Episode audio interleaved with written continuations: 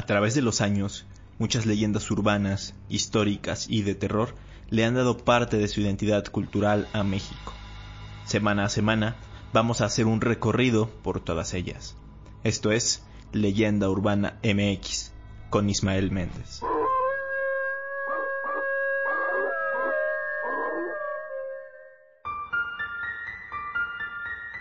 ¿Qué tal? Bienvenidos a Leyenda Urbana MX. Me da mucho gusto saludarlos una semana más.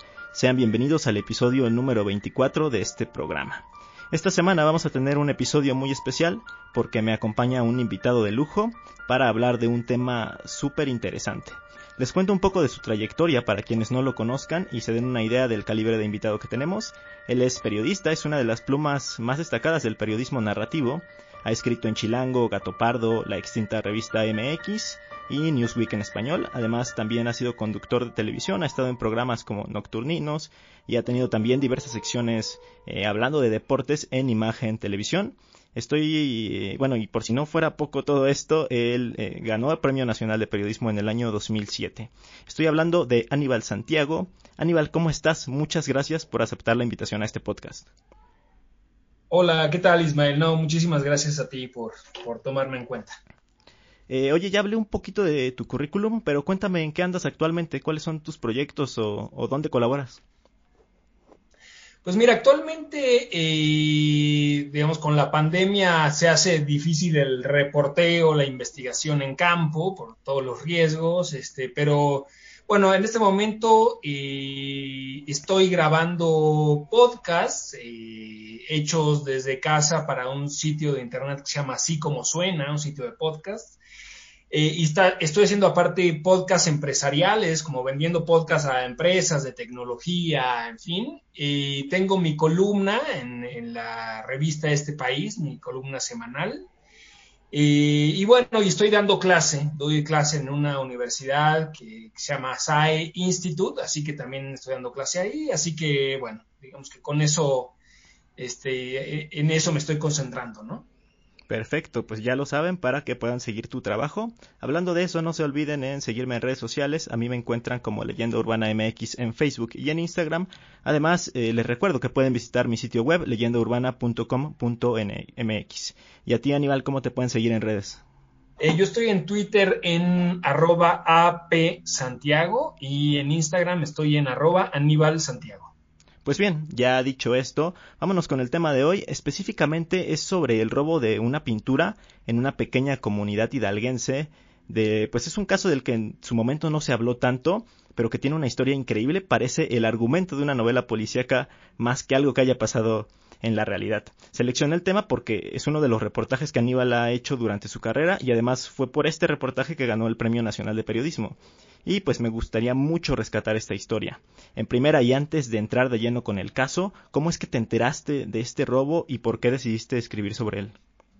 Eh, fue, digamos que yo estaba en la revista Chilango hace más o menos 14 años y, y, mi jefe en ese momento, Salvador Camarena, que es un periodista muy destacado, me, me dijo, hazme una lista de historias posibles para reportear eh, historias que sientes que tú que pueden ser interesantes, en fin, pero hazme una lista de 15 o 20 temas. Y pues había un editor de arte en ese momento en la revista Chilango y le pregunté, oye, ¿tendrás idea de, si hay alguna historia por ahí perdida de, eh, del arte en México que se pueda hacer una investigación? Y me dijo, mira, sé que eh, en México es un gran problema el tráfico de antigüedades. Entonces, este, le mostré la lista a Salvador entré en esa lista, estaba, digamos, el tema de tráfico de antigüedades y me dijo, oye, pues me late este, ¿por qué no te vas por aquí?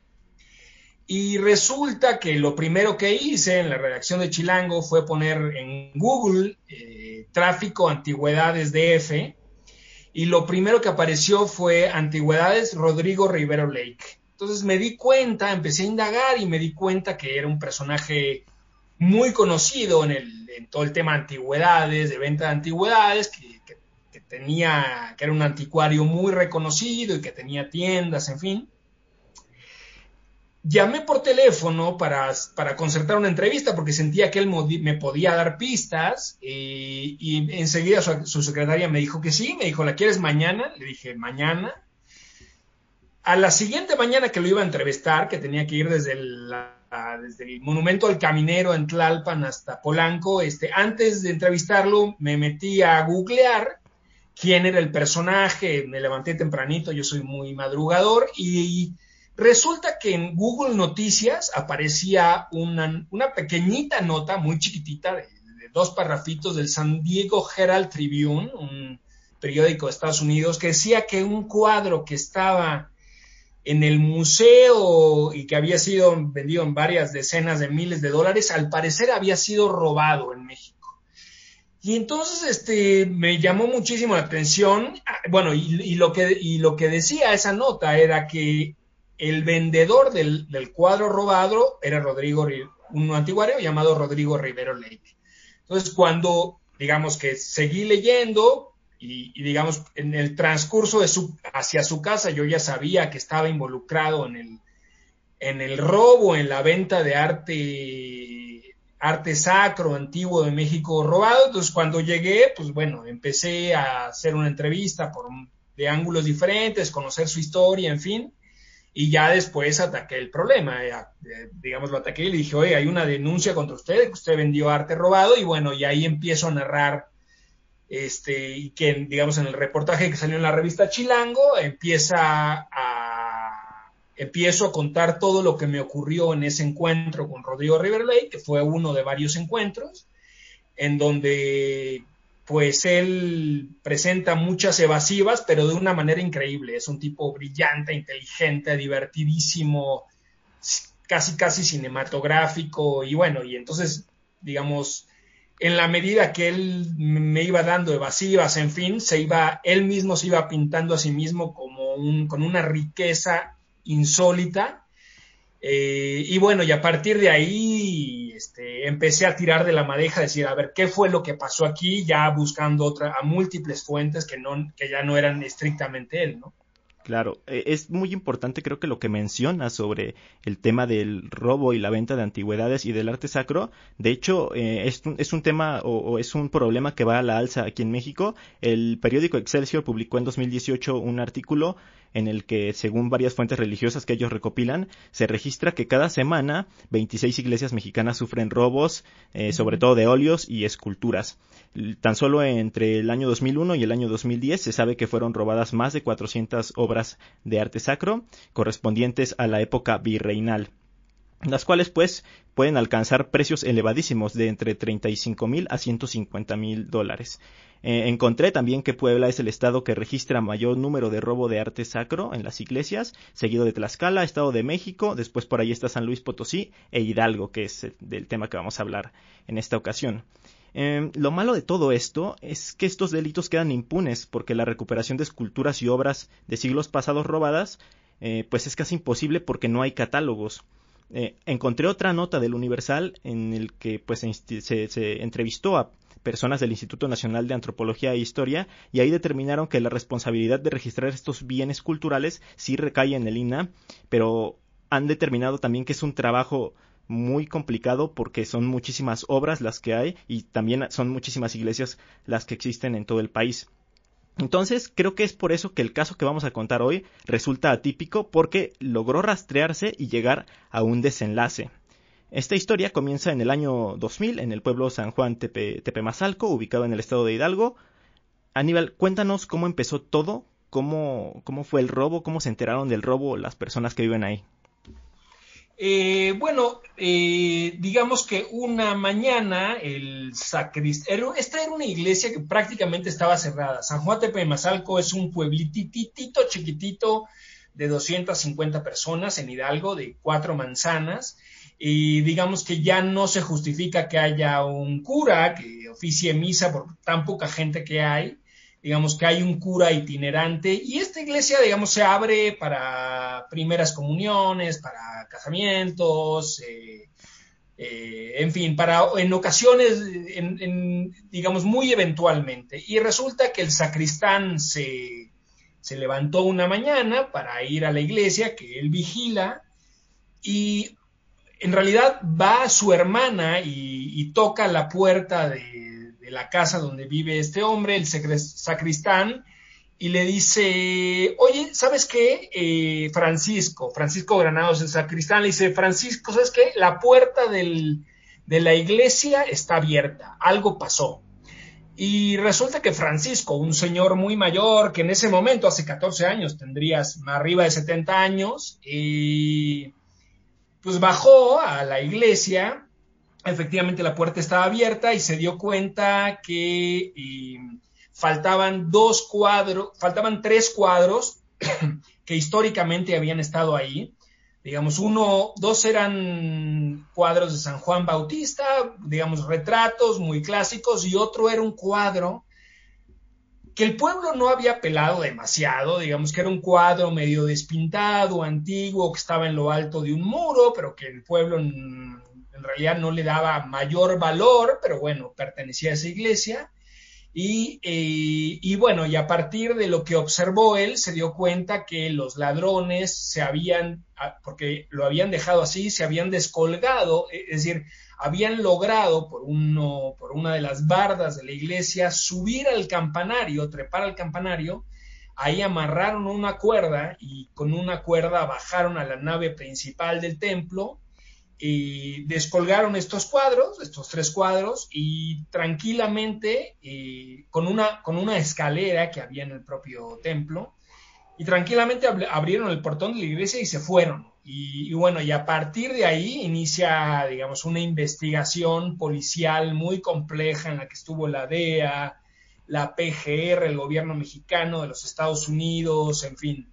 Y, y que bueno, y que, y que construyó un, casi un thriller, una, una, una película de acción pues, maravillosa, increíble, con un montón de personajes y de intrigas.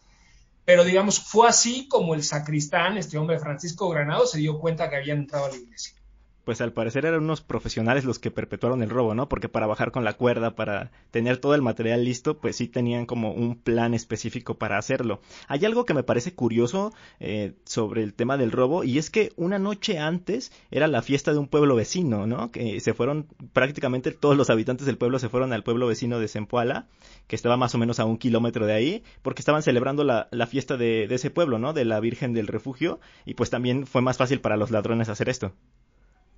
Claro, digamos que los ladrones, digo, es muy probable que fueran habitantes de la zona porque sabían cuándo San Juan Tepelmazalco iba a estar vacío, porque toda la gente del pueblo, de este pueblo que no tiene grandes, en realidad no tiene festividades, se fueron a festejar con los vecinos de Zempoala y ahí hubo pulco, hubo fiesta, hubo feria, diversión, baile, un grupo que se llamaba Cherokee, en fin.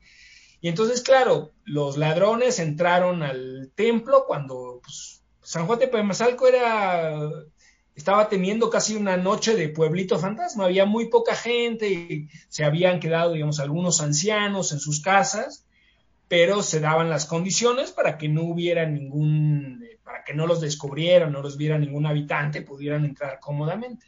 Claro, fue mucho más fácil y sí, creo que tienes toda la razón, debió ser alguien de ahí porque sabían perfectamente que no iba a haber prácticamente nadie en el pueblo y pues como lo dices, ¿no? Tranquilamente pudieron hacer este, este crimen.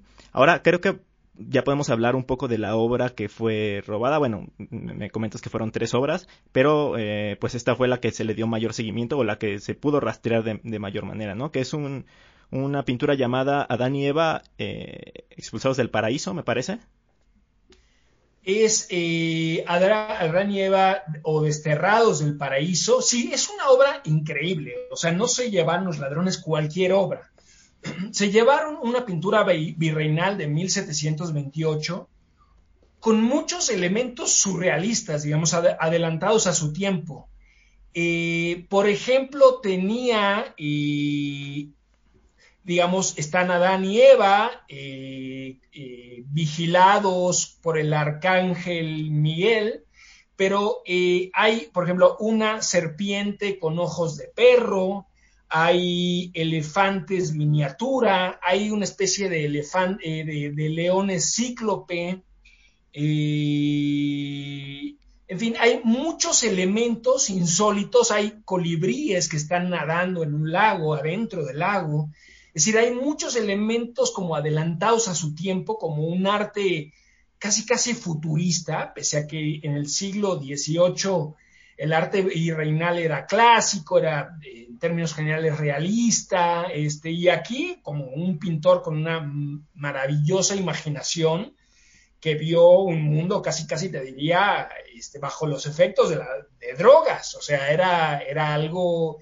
increíble. Y bueno, y, claro, los ladrones se llevan este cuadro, seguramente, eh, digamos, dirigidos por alguien, probablemente por Rodrigo River Lake, eh, entregaron este cuadro a, directamente a Rodrigo Rivera Lake o a alguien que que fungió como intermediario y bueno, y después ese cuadro es, vendido al Museo de Arte de, San Diego en cerca de 50 mil dólares, ¿no? Eh, pero sí, ese cuadro en sí mismo tenía por, todos sus elementos un valor muy especial, pero lo interesante también es que para aumentar el precio, digamos, para hacerlo aún más atractivo, pese a que ya era muy atractivo, eh, se mandó restaurar este cuadro antes de venderse ilegalmente a los Estados Unidos. Eh, este cuadro se restauró y se le agregaron muchos otros elementos fantásticos, pero que no estaban en el original. O sea, digamos, de alguna manera se desvirtuó, se manchó este cuadro, se le agregaron eh, colores, se le agregó pintura acrílica y cuando estaba hecho con óleo se le, eh, se le agregó resistol, es decir, se hizo una, una barbaridad para que el cuadro fuera aún más, más atractivo, ¿no? Claro, de hecho, eh, sí, si ustedes tienen la oportunidad, busquen el título del cuadro. Eh, hay algunas imágenes en, Google donde pueden apreciar, no son de tan buena calidad, pero se pueden apreciar ciertos elementos. Eh, y sí es un cuadro adelantado a su época. De hecho, este, pues hay ciertas personas que llegan a compararlo un poco con la obra de Bosco, ¿no? Por el tema de todos estos elementos tan, tan raros que pone y que pareciera que están, que están fuera de contexto. Ahora, eh, mencionas que fue restaurado, pero también hay algo que tú, en lo que enfatizas dentro de tu reportaje, que es que no se lo dieron a un restaurador porque esto iba a ser sumamente caro. Entonces lo que hicieron más bien fue conseguir a un buen pintor para hacer estos arreglos, ¿no? Que a final de cuentas, pues él como que reimaginó la obra y empezó a meter estos elementos y fue que, que, sí, que metió elementos que no están en el original y que incluso se borraron algunos otros elementos. También este mencionas que fue, bueno, que le hicieron un marco específico para poder venderlo al museo. Hey, I'm Ryan Reynolds. Recently, I asked Mint Mobile's legal team if big wireless companies are allowed to raise prices due to inflation. They said yes. And then when I asked if raising prices technically violates those onerous 2-year contracts, they said, "What the f*** are you talking about? You insane Hollywood ass." So to recap, we're cutting the price of Mint Unlimited from $30 a month to just $15 a month. Give it a try at mintmobile.com slash switch. $45 up front for three months plus taxes and fees. Promo for new customers for limited time. Unlimited more than 40 gigabytes per month. Slows. Full terms at mintmobile.com. I'm Sandra, and I'm just the professional your small business was looking for. But you didn't hire me because you didn't use LinkedIn jobs. LinkedIn has professionals you can't find anywhere else, including those who aren't actively looking for a new job, but might be open to the perfect role, like me.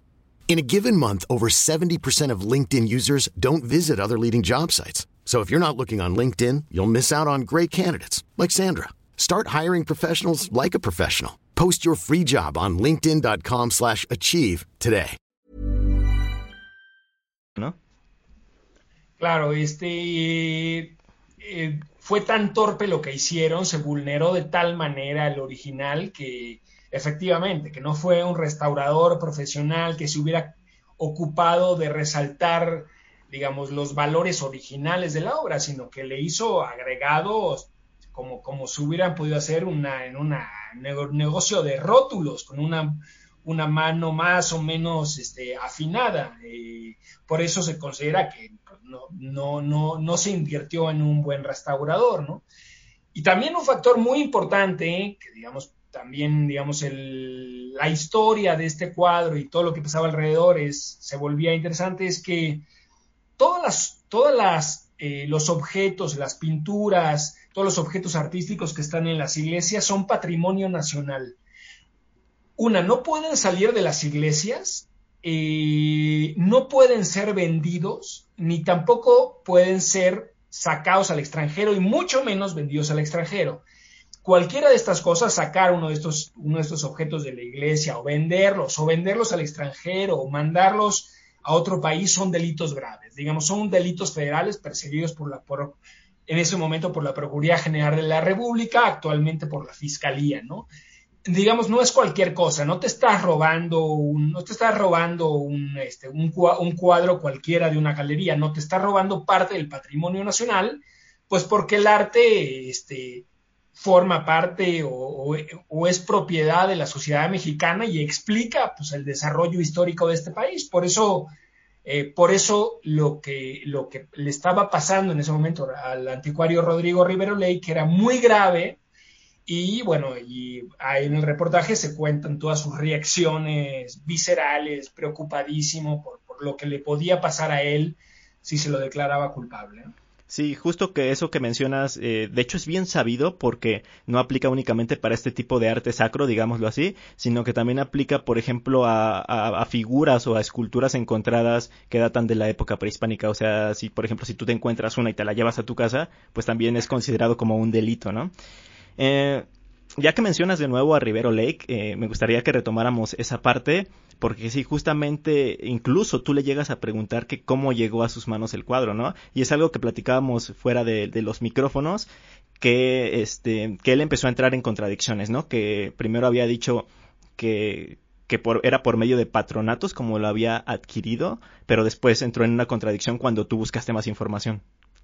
Sí, a mí, bueno, o sea, es increíble cómo, cómo, se iba por otros lados y me quería como llevar por otros caminos la historia. Este, y entonces cuando yo le pregunto eso me empieza a hablar del Louvre y me empieza a hablar de otras situaciones y como que me empieza a querer, digamos, persuadir de su genialidad y del valor de lo que hace y de sus aventuras, porque es un hombre que incluso se ha, se ha disfrazado de cura para poder transportar arte religioso entre diferentes países, haciéndose pasar por cura y él lo reconoce, en fin. así que, pues sí, digamos que, él tiene como una, una habilidad muy, muy especial para, para, para, irse por la tangente, aparte porque es un, erudito, eh, y él le dice a la PGR en ese momento que que se lo habían vendido a él unas viejecitas y a mí me dijo, yo lo adquirí a través de un patronato, pero nunca me dijo qué patronato, ni cómo se llamaba, ni nada. Este, digamos que a la autoridad le dio una versión y a mí me dio otra versión. Sí, que justo eh, él, como bien lo mencionas, pues es un tipo que es muy listo, que sabe y sobre todo que sabe de su negocio, ¿no? Eh, de hecho, él es el único anticuario mexicano, bueno, hasta eh, hace algunos años, no sé si ya, ya no sea el único, pero es el único que era miembro de la Oriental Ceramic Society de Londres. Entonces, pues eso habla mucho de todo lo que ha hecho y de todo lo que, pues, lo que ha investigado, porque también ha estado publicando artículos en ciertas revistas que hablan de arte, de antigüedades y todo este tipo de cosas. Claro, incluso tiene libros también publicados y es como es el anticuario número uno de, de como de las altas esferas políticas digamos que nuestros impuestos terminan siendo adquisiciones de antigüedades de Rodrigo Rivera Lake y también de grandes empresarios. Es un, los más grandes empresarios de este país, las antigüedades que compran y los cuadros antiguos que compran, que, están valuados en verdaderas fortunas, eh, se los compran a Rodrigo Rivera Lake. Que tú lo comprobaste, ¿no? Estando en su casa o en su estudio, viste todos los lujos con los que se maneja sí, es muy impactante, digamos, tiene como servidumbre y meseros y, o sea, como empleados de limpieza y vive en un penthouse, es como un gran, es como un soltero maduro, tenía en ese momento, si no me equivoco, 57 años, ahora será un hombre de 71, pero era como un, como un galán de ojos claros, delgado, nos atendió en una bata, este, y te sirve, digamos que, que, como que te va, te va seduciendo, te sirve un té y te dice, ah, bueno, este té que te estás tomando es del imperio, este, no sé qué, chino del siglo XIV, y de pronto ve que, clavas la mirada en un cráneo y te dice, ah, ese es un cráneo de Cusco que lo traje tal, y, y ese es un gran portón de la India, de tal ciudad, que me lo traje completo. Vive, digamos, en un penthouse que está atiborrado de objetos, te podría decir que son miles y miles y miles de antigüedades, este, donde él vive solo, digamos, en ese momento por lo menos era, era como un soltero cotizado y afamado, este, digamos, con, con aires de Mauricio Garcés. Claro, y bueno, qué increíble todo esto que nos, que nos comentas porque pues nos ilustra mucho con la clase de persona que, que estabas y pues que se dedican a todos este, estos temas, ¿no? Y pues ganando muchísimo dinero con este tipo de ventas que eh, pues prácticamente son ilegales. De hecho, ya si hablamos de la venta, pues ya nos habías adelantado un poco que eh, pues el cuadro fue vendido al San Diego Museum of Art de Estados Unidos, que pues es uno de los museos de arte más importantes porque ha exhibido o exhibe obras importantísimas, como por ejemplo tiene algunos Picasso, tiene Dalí, entonces pues es un museo que no es poca cosa.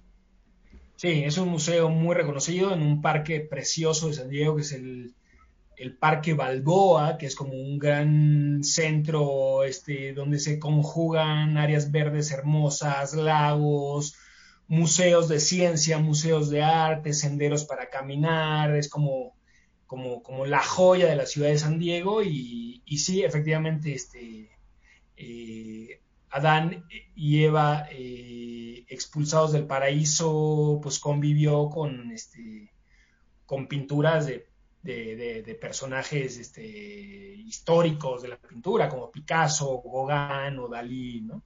Sí, y que pues no es poca cosa para que lo pusieran en ese museo y para que estuviera eh, prácticamente siendo vecino de, estas obras. Eh, ahora, me parece que por ahí sí fue, o sea, sí llegó a ser exhibido, ¿no? un par de meses, pero de repente, pues la curadora del museo como que notó algo raro al, al, estar viendo unas cartas o algunos documentos. ¿Qué pasó ahí? ¿Cómo es que se dieron cuenta de que quizá ese cuadro había llegado ahí de forma ilícita?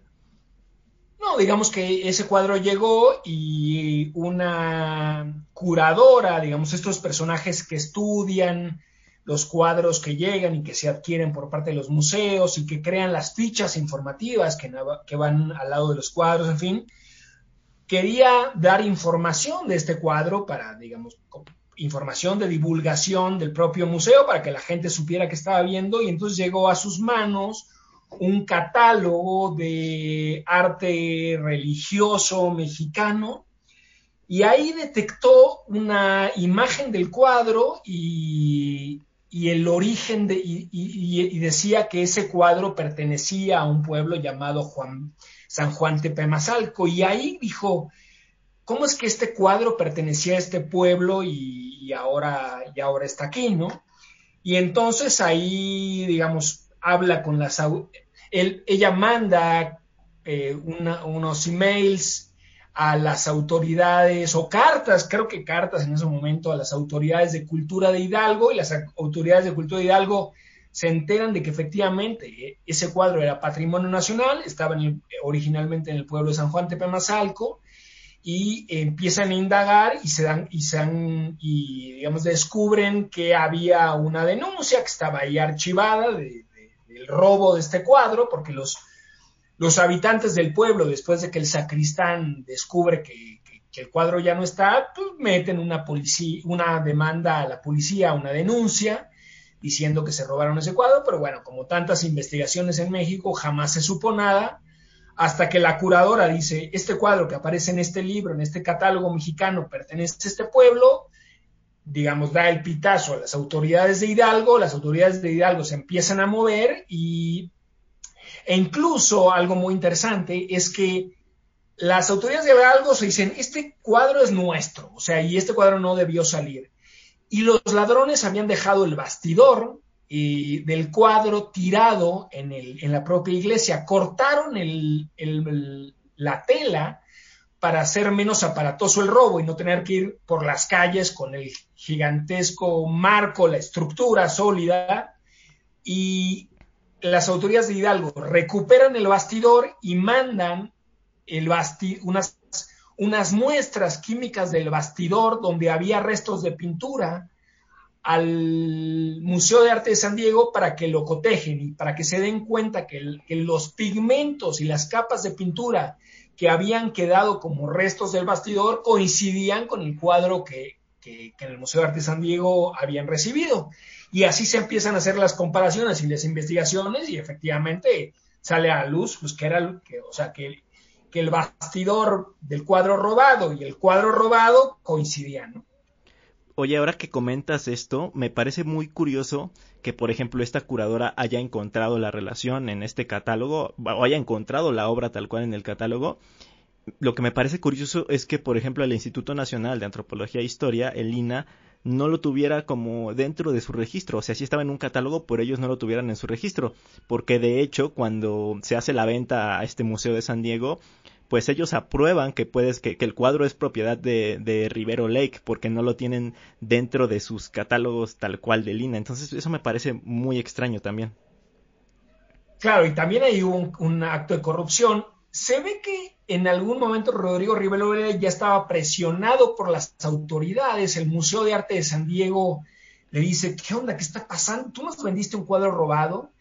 Y en el momento, y, digamos, si no me equivoco, un par de años después de que el cuadro es vendido a los Estados Unidos, Rodrigo Rivero Lake obtiene el permiso del Instituto Nacional de Antropología e Historia para vender el cuadro. O sea, el permiso que dio el INA salió de, de venta del cuadro, salió dos, dos, años después de que el cuadro se vendió. Un absurdo total lo que quería Rodrigo Rivero Ley, o eso es lo que, lo que piensan las autoridades, que se quería proteger y de alguna manera decir, oigan, yo tengo todos los permisos, esto no es nada ilegal, pero cometió la, digamos, la, torpeza en, en, este acto de corrupción de dejar una fecha posterior a la venta, ¿no? Este, cuando pues, la autorización de Lina tendría que haber surgido antes de la venta del cuadro, era como, como un sinsentido absoluto.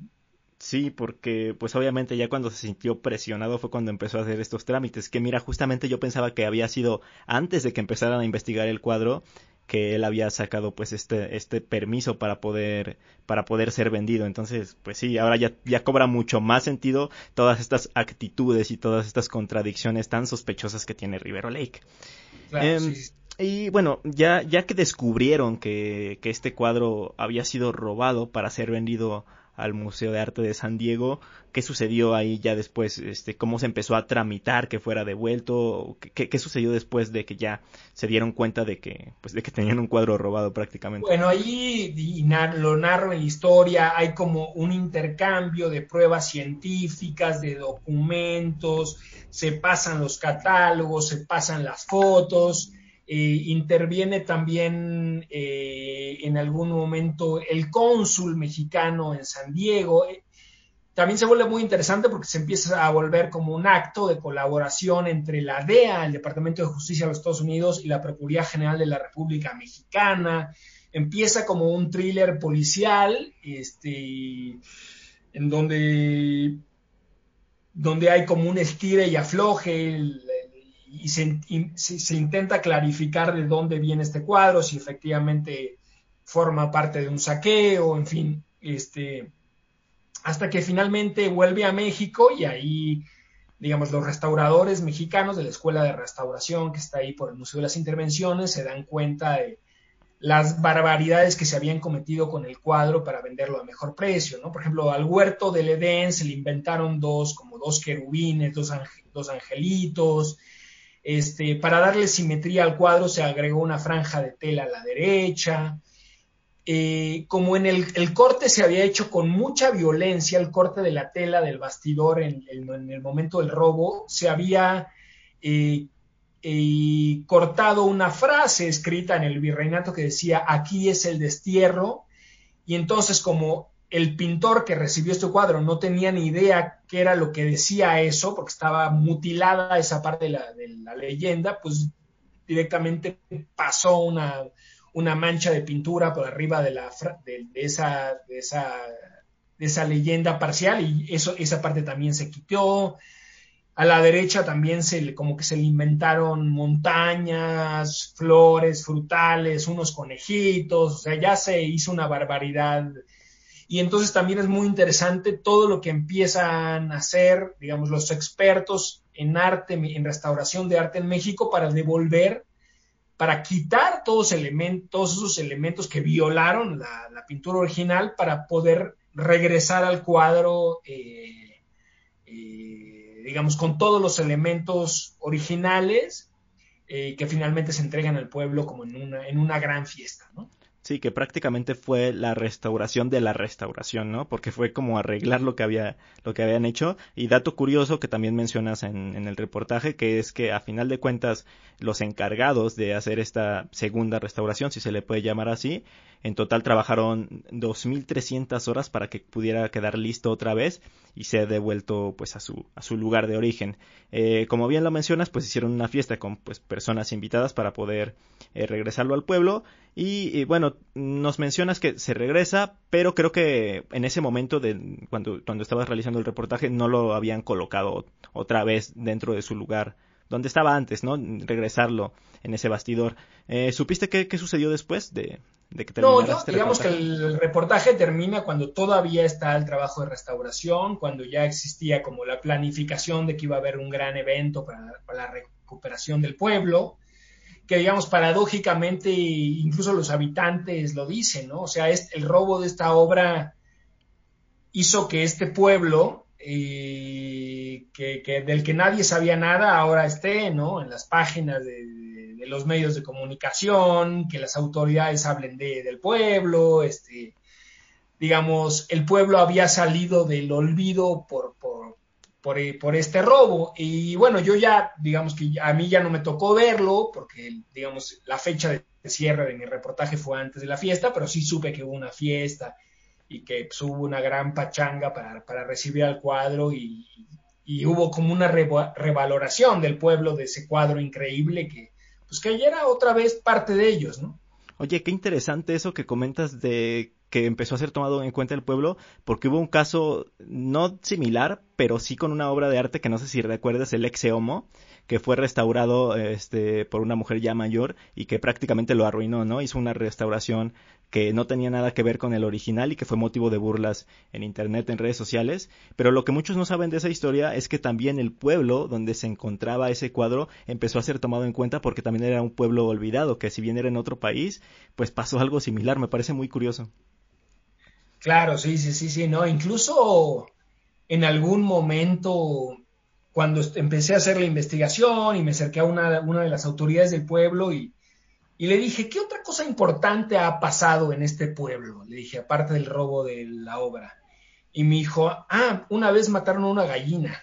Una vez se robaron una gallina y la mataron, algo así. O sea, eso era, digamos, lo más significativo en la historia del pueblo, ¿no? O sea, un pueblo en el que no había pasado nada, ¿no? Que sí, y que hay muchos pueblos así en, en México que, que, no se sabe de su existencia incluso, y que pues sí, prácticamente no, no pasa nada. De hecho, en tu libro tienes este un par de, historias más de pueblos de este tipo. Este, si quieres ahorita lo, lo abordamos cuando estemos cerrando el episodio. Eh, pues también hay algo que mencionas al principio del reportaje que justamente ya había habido otros robos en este pueblo, pero no se había hecho nada. Eh, incluso se habían robado un cáliz, me parece, y ciertas obras más, pero fue justamente hasta que se robó este esta pintura que, que sí se hizo la investigación. Claro, digamos que es un problema de los pueblos en México, como que, eh, como que hay una serie de, de ladrones scouts que están recorriendo a las poblaciones de México y entran a las iglesias y sacan todo lo que hay. O sea, claro, como, como, como son grandes tesoros que están en las iglesias y las iglesias de los pueblos, pues no tienen grandes sistemas de vigilancia ni tienen policías. Una, los propios curas, porque incluso lo cuento, los propios curas se robaron el cáliz de Cristo y algunos otros objetos. Los, propios curas que, les, que, que son asignados a los pueblos se llevan los objetos, ya hacen negocios, se quedan, se quedan con eso. Y, después hay ladrones profesionales que se dedican a, este, a vaciar las iglesias de, arte, de arte religioso, de objetos de oro, de plata, y para revenderlos, ¿no? Para revenderlos seguramente en unos cuantos pesos y bueno, y después están los grandes anticuarios que, que incluso uno si va a las tiendas de antigüedades en la Ciudad de México se da cuenta que, son muchos son objetos sacados de las iglesias, arrancados de las paredes, desempotrados de los altares. O sea, son, son como, no, no, son robos delicados, son como grandes actos de, barbarie en donde se, se, arrancan de, tajo este, pues todo eso que, forma parte de, de los pueblos. siento que también es, es simbólico, digamos, uno diría, ah, pues es una, un cuadrito que se robó, no, pero bueno, siento que ese sistema de quitarle a los pueblos sus bienes, sus su historia, despojarlos de todo, dejarlos este, desnudos, desamparados, ¿no? Eh, así como, así como se les roban las obras de arte en sus templos, pues bueno, son, son saqueados en todos sentidos. Y bueno, y, y, y, se, y se puede verificar. En los pueblos de México, este, pues nada, están, están, están vacíos, están sin riqueza, en una situación muy, muy precaria. ¿no? Sí, que bueno, muchas veces prácticamente es lo único que poseen, ¿no? Y ni siquiera, por ejemplo, es propiedad de los habitantes, sino que pues es de su iglesia y, es a, donde van, porque pues tampoco hacen como muchas cosas y tienen una devoción muy grande este tipo de pueblos. Ah, pues creo que así termina la historia, pero pues ya mencionaste muchas eh, cosas acerca de, los pueblos y sí, es que hay consideraciones. Yo creo que como conclusión, creo que sí es un poco preocupante que no se tenga en primera el registro del patrimonio y en segunda estuve leyendo también que muchas iglesias o que los encargados de las iglesias no se eh, acercan a las instituciones para que no sigan sucediendo este tipo de cosas. Pero también hay algo importante a destacar que, que bueno, mmm, muchas veces también no se acercan porque son poblaciones muy alejadas y entonces tienen que recorrer muchos kilómetros e ir incluso a la ciudad para poder encontrar una fiscalía y poder hacer este tipo, este tipo de denuncias. Em, por otro lado, también creo que muchas de estas obras pasan al olvido, como tú lo comentaste, esta pintura estaba descuidada, cuando se la robaron ni siquiera los, los pobladores o, quienes administraban la iglesia ni siquiera se acordaban muy bien qué elementos tenía o cómo era, y, y pues es una lástima, ¿no? Porque seamos creyentes o no, creo que son elementos culturales y artísticos muy importantes que sobre todo pues retratan una época también sumamente importante para México como lo es, como lo es el virreinato. No sé si tú quieres agregar algo más. No, no, me, pues efectivamente es una, es una pena lo que ocurre. Eh, también se entiende que, la, que los pobladores no hagan las denuncias, porque imagínate, pueblitos alejados de las, a veces de las cabeceras municipales, y también influye, digamos, el drama que está viviendo este país en términos de inseguridad, la, una, la negligencia de las autoridades policiales por investigar todo lo que pasa en términos de asesinatos, de desapariciones, de secuestros. Digo, negligencia por un lado, el, no deseo por investigar y, por otro lado, este, autoridades superadas, o sea, cómo hacen las autoridades mexicanas para, este, para investigar 100.000 desapariciones de personas de 2006 para acá, este, no, no, o sea, no hay capacidad humana que, logre, que, pueda desentrañar este tipo de delitos masivos. Entonces, si esos grandes acontecimientos, esos, esos, esos grandes dolores de nuestro país no se resuelven nunca, imagínate confiar que una que el robo de una obra de arte se va a resolver este, cuando cuando necesitarías agentes especializados. Entonces, pues nada, como que la gente lo deja pasar y dice, bueno, ya nos robaron todo, ni modo, pasemos otra cosa. Este, ¿qué, qué, esperanza se puede tener de que, de, que, de que un caso así se pudiera aclarar? ¿no? Digamos que San Juan Tepemazalco corrió con la fortuna de que la curadora en San Diego se dio cuenta que había algo que no checaba y a partir de ahí inició todo inició todo este esta historia, pero, pero es un caso único. ¿no? Y que además de, de, este problema de poder rastrear todos estos robos, pues también estamos hablando de arte que está siendo manejado eh, por las altas esferas, como bien lo comentabas, que no, no se lo lleva cualquier persona para, para venderlo por internet, ¿no? Sino que son eh, obras que, que sí se venden a políticos, se venden a museos de este calibre y pues es muchísimo más complicado también con temas de corrupción, pues poder hacer algo al respecto. Em, quería recomendarles algo, eh, ya que estamos hablando de arte sacro, pues yo los invitaría a que visiten el ex convento del Carmen, que está ubicado en San Ángel, porque es un museo impresionante que tiene una de las colecciones de arte sacro más grandes y más importantes de todo México. Entonces, eh, pues yo les hago esta recomendación y eh, también, si les gustó esta historia, pues Aníbal, como les comentaba, tiene un libro que se llama México Tierra Inaudita, que fue publicado hace un par de años solamente y en el que reúne además de esta historia otras 18 historias eh, también impresionantes que a veces pueden parecer muy cotidianas pero que tienen este trasfondo muy curioso y que además Aníbal como es un gran narrador le busca otra perspectiva a estas historias.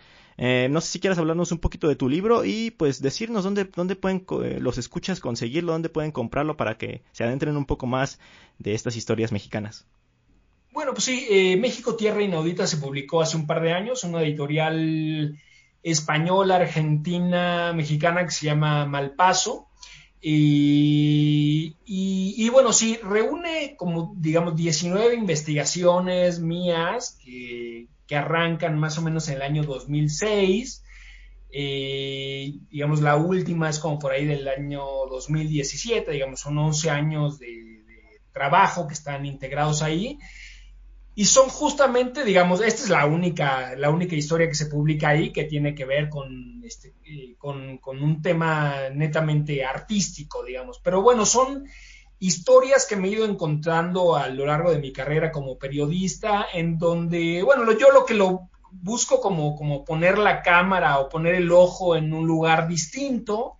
Intento que sean historias de, de historias surgidas del anonimato, es decir, que no, que no hayan tenido previamente impacto en los medios de comunicación y que sean particularmente conocidas, eh, de personajes a veces, entre comillas, ordinarios, pero que en el fondo son extraordinarios, y me gusta como descubrir las maravillas en las historias de la vida cotidiana. Son relatos muy diversos, algunos de ellos tienen que ver un poco con la violencia que se desató en México y a partir del sexenio de Felipe Calderón, este, algunas, digamos, tienen un tono más violento, aunque intento que mis historias no, las historias que tienen violencia no, no, no sean reconstrucciones de los episodios violentos, este tipo de reconstrucciones, siendo que lo han hecho muy bien otros periodistas y no es mi especialidad, sino que intento irme como por otros ángulos de las historias, como agarrar vertientes que no necesariamente sea la la sangre explotando por todos lados. Y, bueno, y es un libro, le ha ido bien, estoy contento, ha tenido como buena respuesta y, se puede conseguir en, muchas librerías, en Gandhi, en el sótano, en Educal, en Fondo de Cultura Económica. Y también está la versión electrónica para, digamos, para los tiempos COVID, en donde uno no puede salir a comprar libros o no es conveniente, y también en Amazon o este, o en todas las otras plataformas electrónicas también se puede adquirir, ¿no? Claro, la verdad les recomiendo muchísimo el libro. Eh, yo lo leí poco después de que, de que salió y, es, impresionante. Muchos de los relatos, de hecho, como es una compilación, yo los había leído porque yo era un lector asiduo de la revista MX y pues Aníbal colaboró ahí. Entonces, pues de repente me encontraba estos reportajes y hay uno en específico que, que me parece, cuando hablaba de darle la vuelta a los temas, que me parece muy curioso, que es el de los 15 años de Rubí, de esta quinceañera que fue viral en redes sociales. Aníbal fue a hacer el reportaje, pero no el día de la fiesta, sino que llegó un día después para ver prácticamente la cruda de la fiesta, ¿no? Y, y también la cruda realidad que se vive en, Laguna Seca, en San Luis Potosí. Entonces, les recomiendo muchísimo que, consigan el libro eh, en la versión electrónica, si no pueden salir y para que no se arriesguen está incluso más barato, entonces pueden conseguirlo muy fácilmente. Y pues eh, sería todo, Aníbal, muchísimas gracias por haber venido aquí a platicar un ratito al podcast, yo creo que pues nos aportaste muchísimo valor al episodio y, y por contarnos esta historia, entonces te lo agradezco mucho. No, al contrario, Ismael, fue un gustazo y bueno, este, qué bueno que, te hayas interesado por, por, esto, que fue publicado ya hace varios años y bueno, muchas, muchas gracias por tus palabras elogiosas por el libro y demás. Este, un abrazo. Pues eh, recuerden que ustedes y yo tenemos una cita la próxima semana, el próximo domingo, aquí en Leyenda Urbana MX. Mi nombre es Ismael Méndez y hasta la próxima.